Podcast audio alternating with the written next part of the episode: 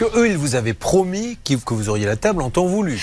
Oui, voilà. Juillet, bon, vous avez dit plus ou moins, euh, bon, c'est vrai que ça va être serré. vous euh. voulez la table aujourd'hui ou le remboursement? Non, le remboursement. Vous n'y croyez plus bah, Disons que, voilà, on voulait y croire. Euh, mes parents voulaient avoir confiance vraiment parce que mon père, en plus, il avait vraiment craqué sur, sur cette table. Et... D'accord. Alors, comme vous adorez Indochine, moi, j'ai demandé à Noako est-ce qu'elle a le droit de se rétracter?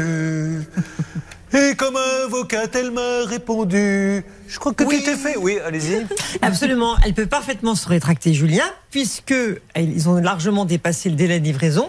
Donc, à partir du moment où ils ont dépassé le délai, elle peut adresser une lettre recommandée. C'est ce qu'elle a fait et elle demande la résiliation. Ils doivent rembourser dans les 14 jours. Mais problème, Julien, on a dépassé largement les 14 jours. Oui. Ah donc, oui, c'est pour ça qu'elle est là. donc ça ressemble, ça ressemble légèrement au pénal.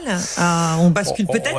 on va voir. ça va, dépendre de leur réponse aujourd'hui. Marine. Alors la, date de livraison, elle était bel et bien écrite sur le bon de commande. Donc ça déjà, c'est une info qu'on a en plus et qui est intéressante. Et puis il y a une autre victime dans ce dossier.